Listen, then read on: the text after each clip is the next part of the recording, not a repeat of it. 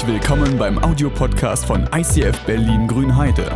Wenn du Fragen hast oder diesen Podcast finanziell unterstützen möchtest, dann besuch uns auf icf-grünheide.de.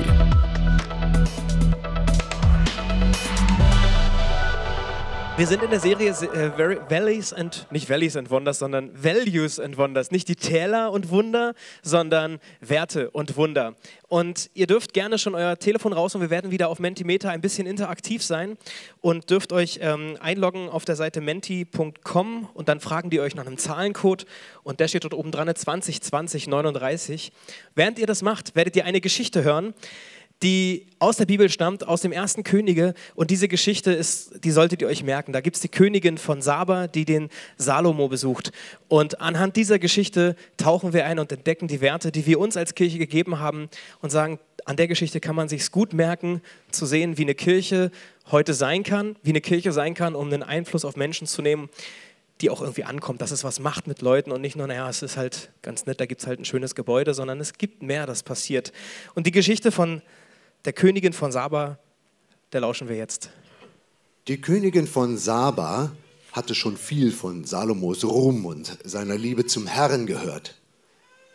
Deshalb beschloss sie, diesen König zu besuchen und sich mit schwierigen Rätseln selbst von seiner Weisheit zu überzeugen. Mit großem Gefolge reiste sie nach Jerusalem. Die Kamele ihrer Karawane waren schwer beladen mit wohlriechenden Ölen, mit Gold und mit kostbaren Edelsteinen. Als die Königin vor Salomo stand, stellte sie ihm die Rätsel, die sie sich ausgedacht hatte. Salomo konnte ihr alle Fragen beantworten und blieb ihr selbst bei den schwierigsten Rätseln die Antwort nicht schuldig. Die Königin von Saba war tief beeindruckt von Salomos umfassendem Wissen und von seinem Palast.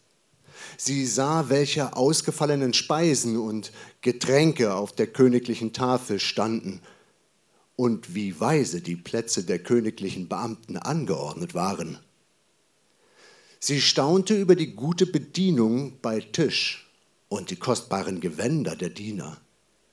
Und als sie miterlebte, wie Salomo im Tempel ein Brandopfer darbringen ließ, da verschlug es ihr vollends den Atem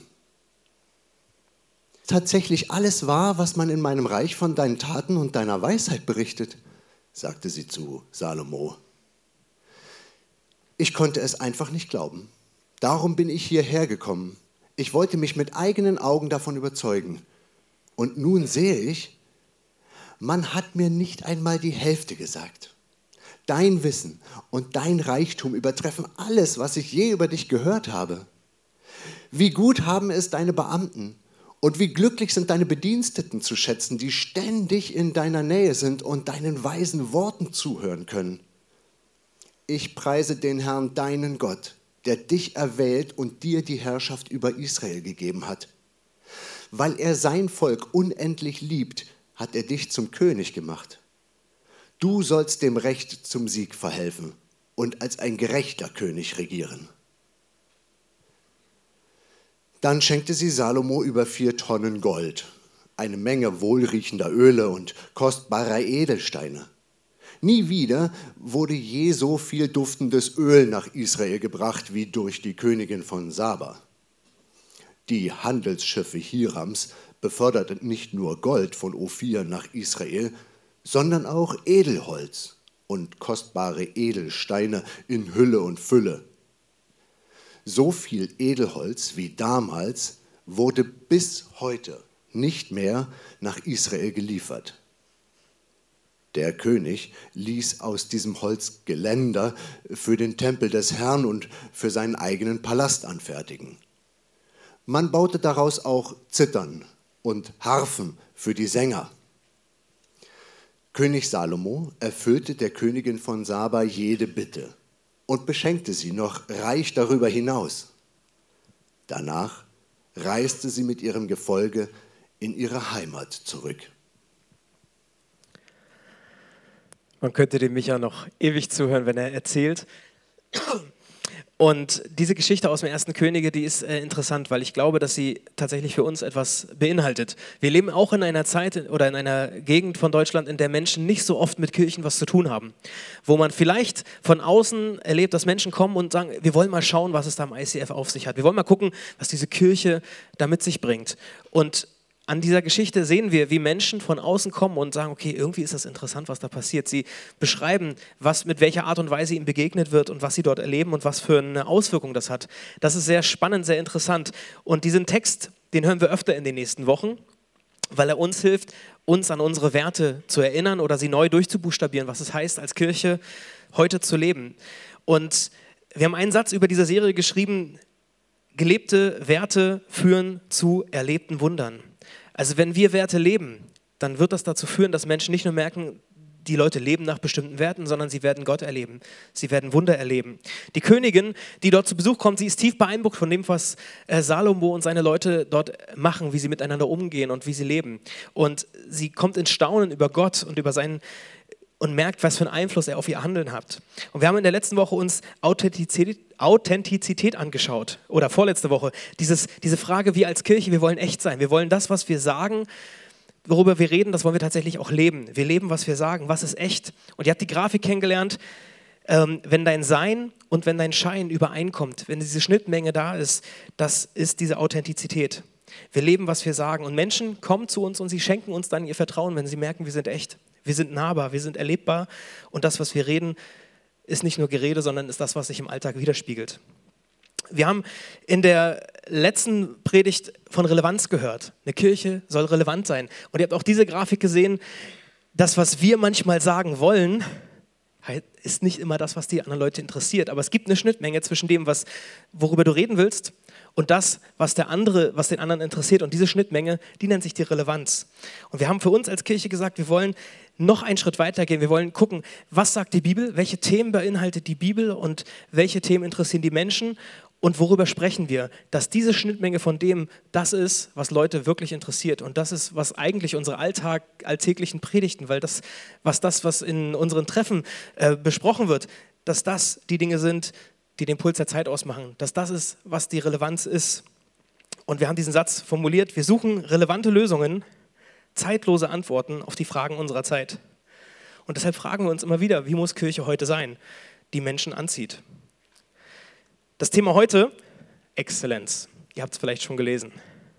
Die Königin von Saba, sie war tief beeindruckt von dem, was sie dort erlebt hat. Sie war tief beeindruckt von der Weisheit, die Salomo an den Tag gelegt hat, die Antworten, die er hatte den Reichtum, den er hatte, der hat sie beeindruckt. Wie die Menschen umgegangen sind miteinander, hat sie beeindruckt und seine Leiterschaft hat sie beeindruckt. Und sie hat davon gehört, ist dorthin gefahren und wollte sich das anschauen. Und die Schönheit, die sie dort erlebt, die fasziniert sie. Und diese Exzellenz, die bringt sie in Staunen. Und da habe ich gemerkt, wir als Kirche, wir wollen auch eine Schönheit widerspiegeln. Wir wollen als Kirche eine Schönheit widerspiegeln, nicht von dem, wie toll wir aussehen und wie toll meine Hose ist und was auch immer, sondern wir wollen Jesus widerspiegeln, der für uns die Schönheit in Person ist. Wir wollen nicht durch Prunk oder Protz widerspiegeln, sondern durch das, was wir tun, wollen wir Dinge hinweisen. Die katholische Kirche, sie hat die Kirchengebäude, die Gläser und was auch immer, alles so schön gemacht. Sie hat so viel Gold und Prunk manchmal benutzt, um Menschen zu zeigen, einen Appel zu geben, wie es im Himmel zugeht, wie schön Gott ist. Manches wurde da durchaus verkehrt und hat vielleicht irgendwann auf Menschen abgelenkt. Aber der, der Kerngedanke dahinter, auf Menschen, auf Gott hinzuweisen, den Blick nach oben in einer Kirche zu richten, der Kerngedanke ist, Jesus wiederzuspiegeln. Die ganzen Gerüche, die dort mit Weihrauch und was auch immer passiert, die Lichter, die hier laufen, denn die sollen darauf hinweisen, dass es im Himmel schön ist, dass es im Himmel gut zugeht, dass Gott nahbar ist, dass er interessant ist, dass es faszinierend ist, sich damit auseinanderzusetzen. Wir wollen Jesus widerspiegeln, sodass Menschen ihn erleben und darüber staunen. Und beim Thema Exzellenz, die Frage, was verbindest du damit? Und da kannst du jetzt tatsächlich Dinge eintragen und wir schauen mal, was jeder von uns oder was wir äh, mit Exzellenz verbinden. Mit dem Wort Exzellenz, vielleicht was man erlebt hat, was es vielleicht bedeutet, Exzellenz zu haben oder zu sein. Wir können nicht genau sehen, wer was eintippt, sondern sehen wahrscheinlich gleich die Ergebnisse. Das Beste geben.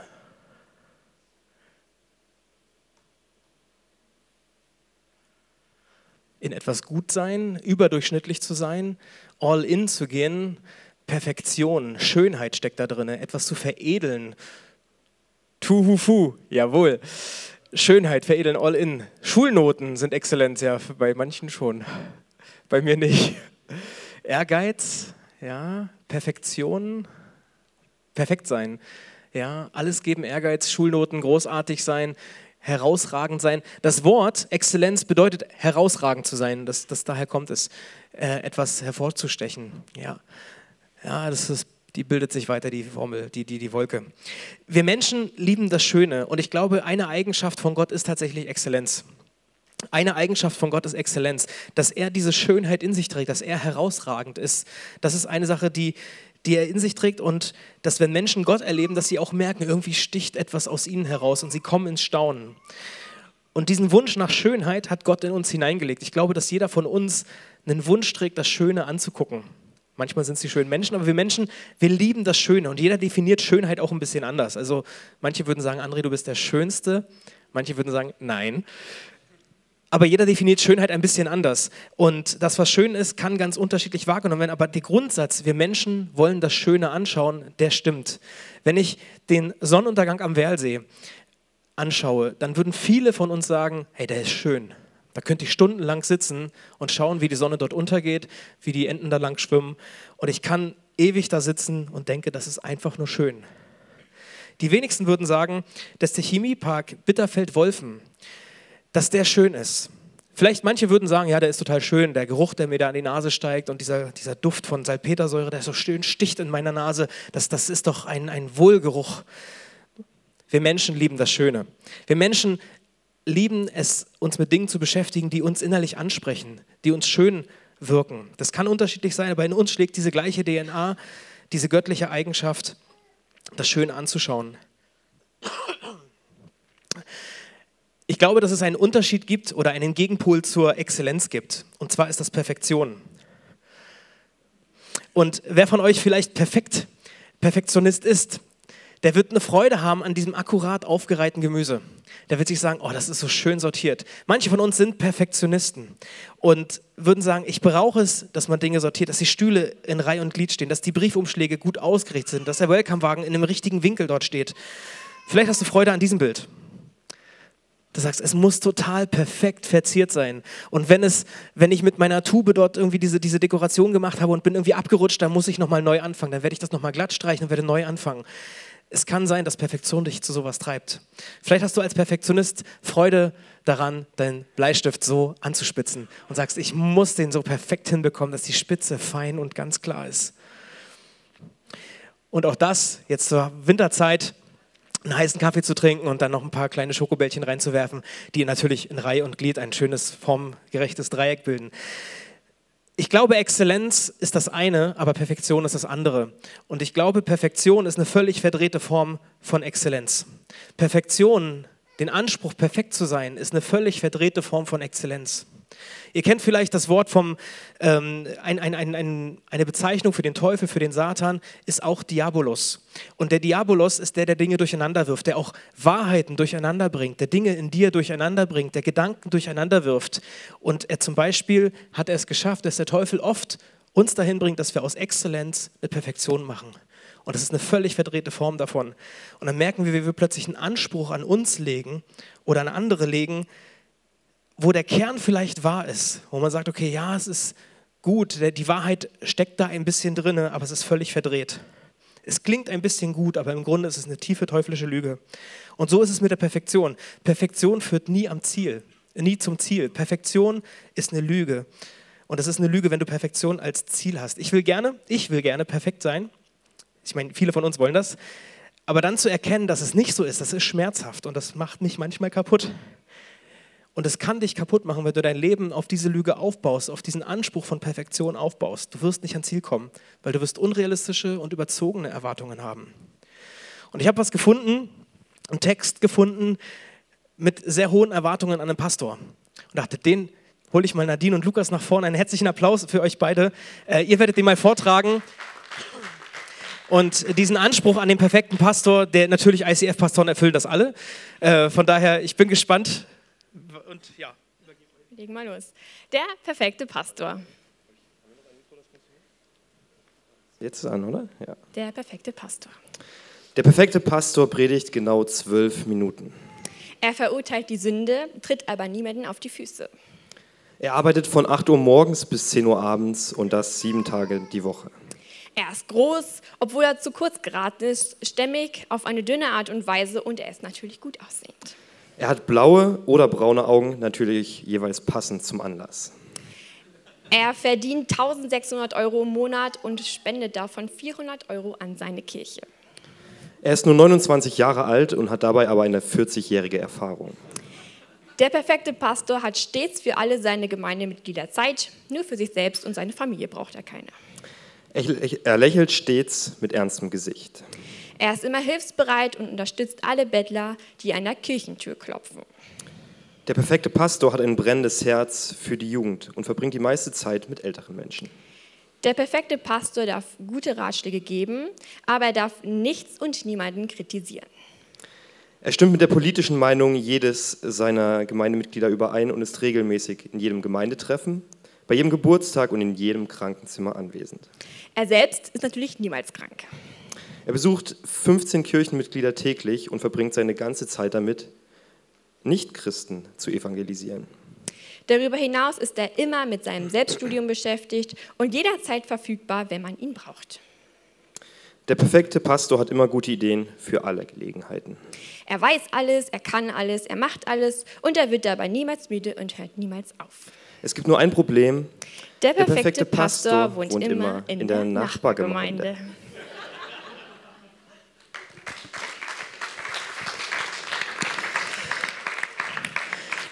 Vielen Dank.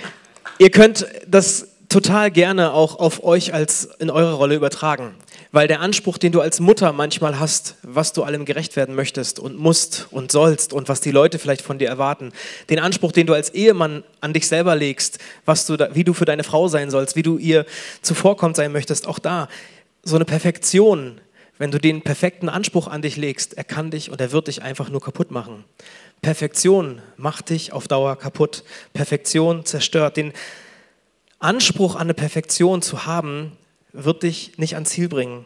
Und ihr könnt euch diesen Satz gerne merken, Perfektionismus, Perfektionismus macht krank und er lässt uns ausbrennen, weil du wirst merken, ich werde dem nicht gerecht.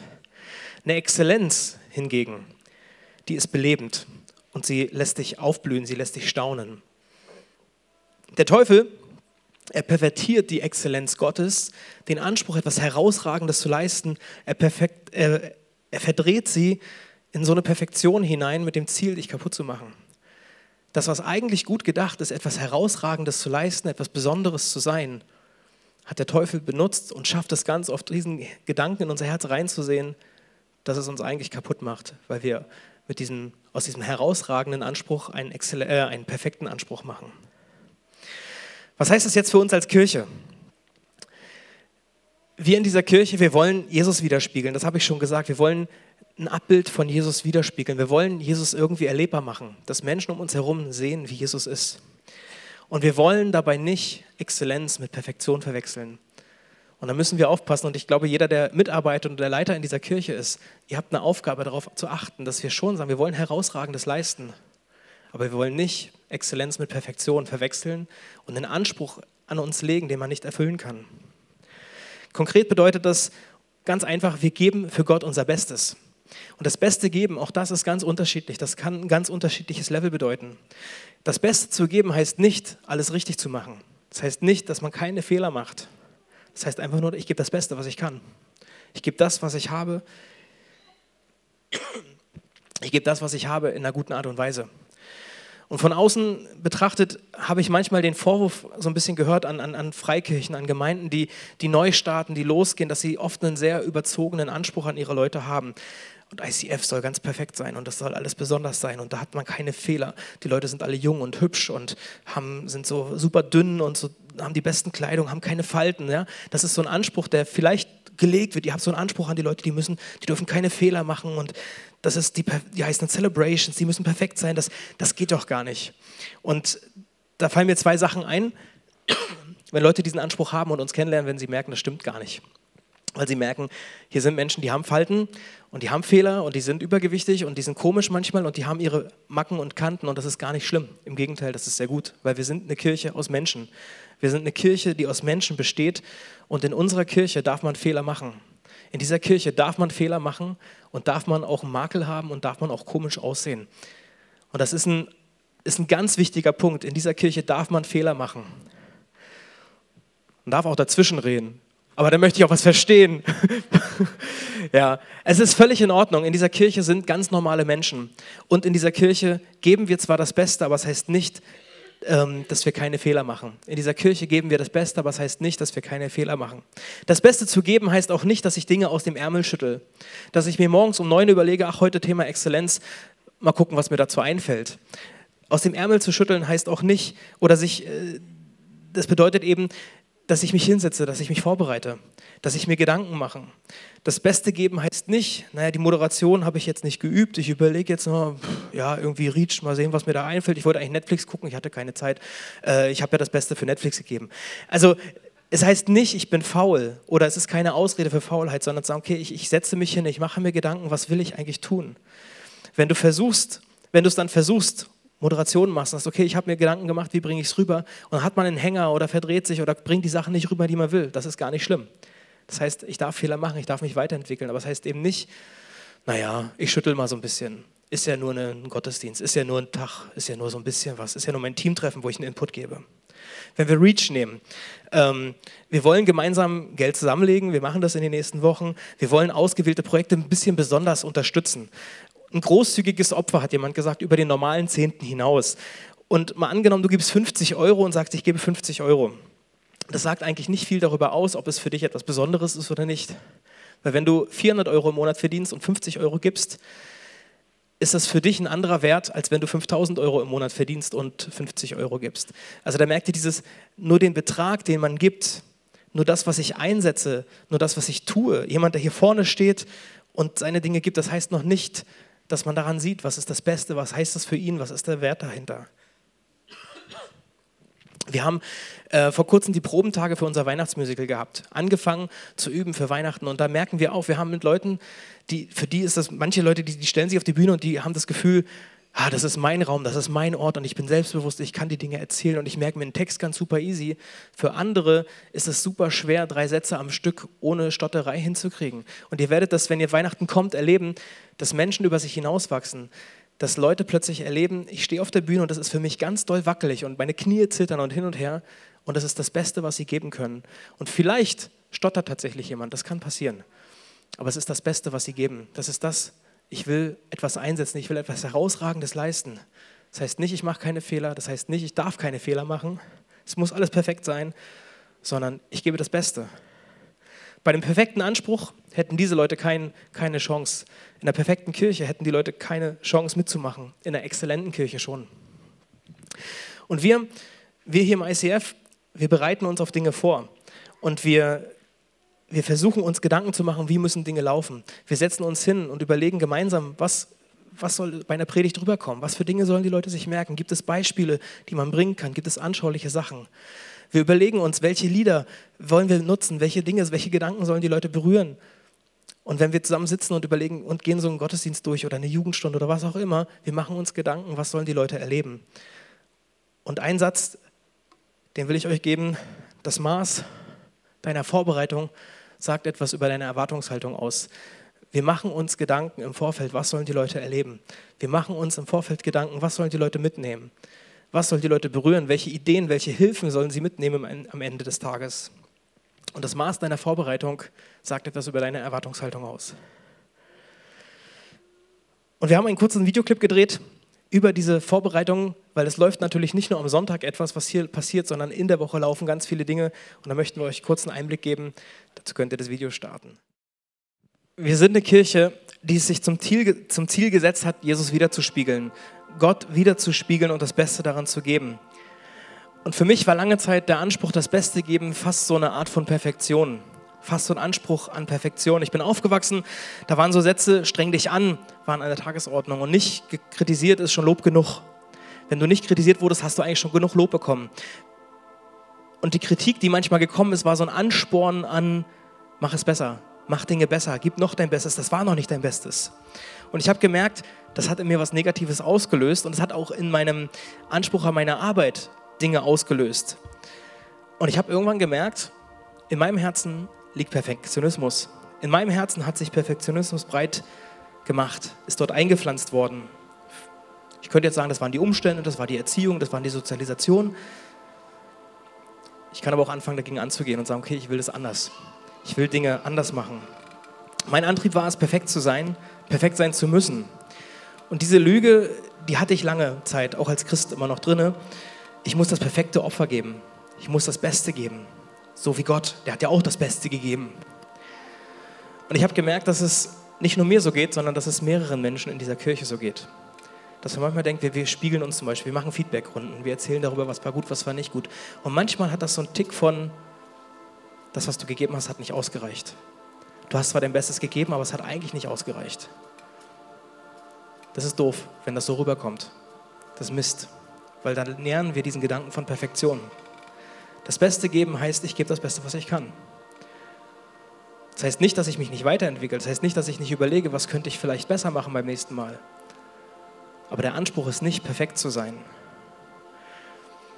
Exzellenz baut auf, bringt dich zum Staunen. Perfektionismus macht dich kaputt.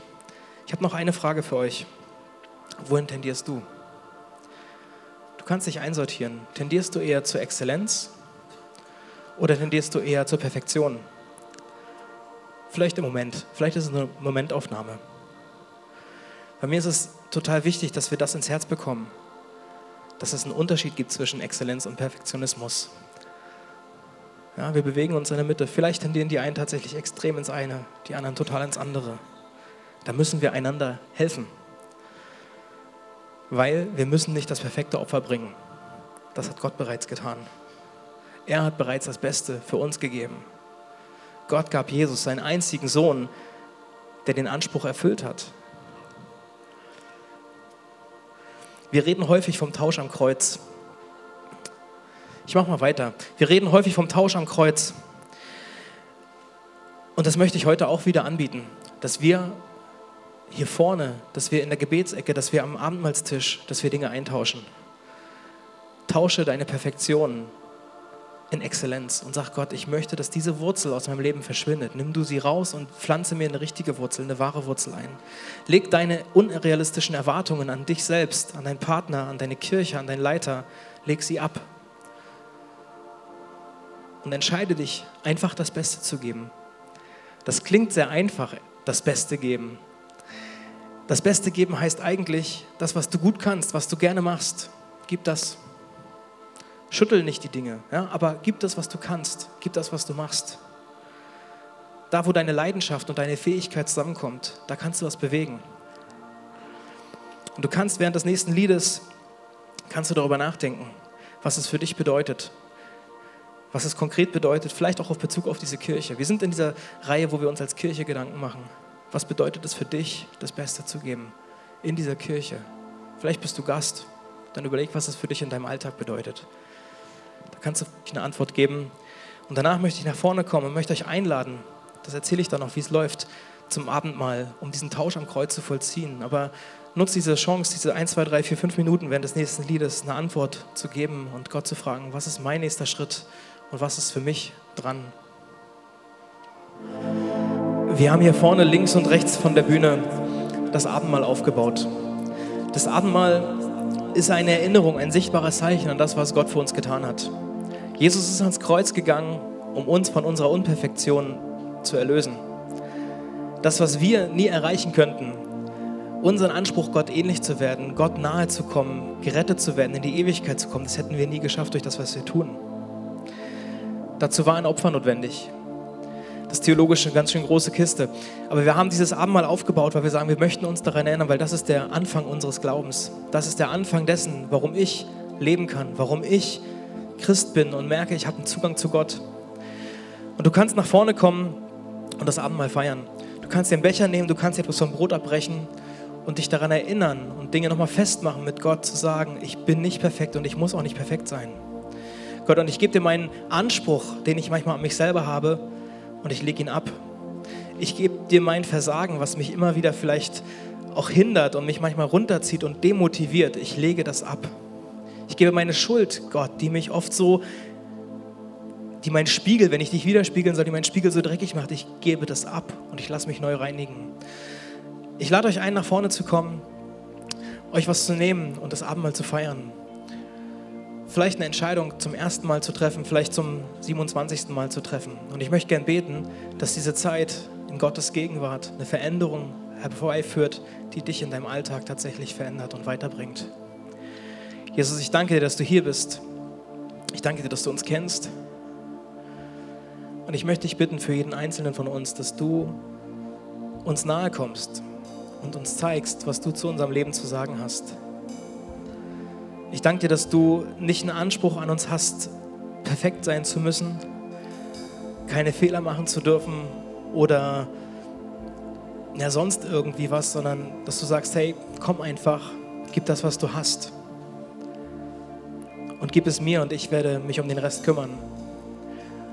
Und Jesus, deshalb kommen wir, komme ich zu dir und bitte dich, dass du mich davor bewahrst, diesen perfekten Anspruch zu nähren. Ich bitte dich, dass du diese Wurzel, die manchmal noch in uns drinne schlummert, von Perfektion, dass du sie rausnimmst und eintauscht gegen eine gesunde Form von Exzellenz. Gegen das, dass wir das Schöne lieben, dass wir das Beste geben wollen und können. Und dass das ausreicht, um einen Unterschied zu machen. Jesus, ich bitte dich, dass die Begegnung hier am Kreuz, dass die Begegnung am Abendmahlstisch, dass die Begegnung zwischen dir und uns, dass sie wirklich was verändert in unserem Herzen, dass wir davon morgen und übermorgen Auswirkungen erleben. Danke, dass du uns als Kirche formst, dass du uns als Kirche hergestellt hast, um dich bekannt zu machen, um dich wiederzuspiegeln in dieser Welt. Jesus, ich segne uns, jeden Einzelnen, mit einem Bewusstsein, dass du hier bist, mit einem Frieden, der sich breit macht, der sich ausbreitet und mit einer Sicherheit, dass du uns erlöst hast. Amen.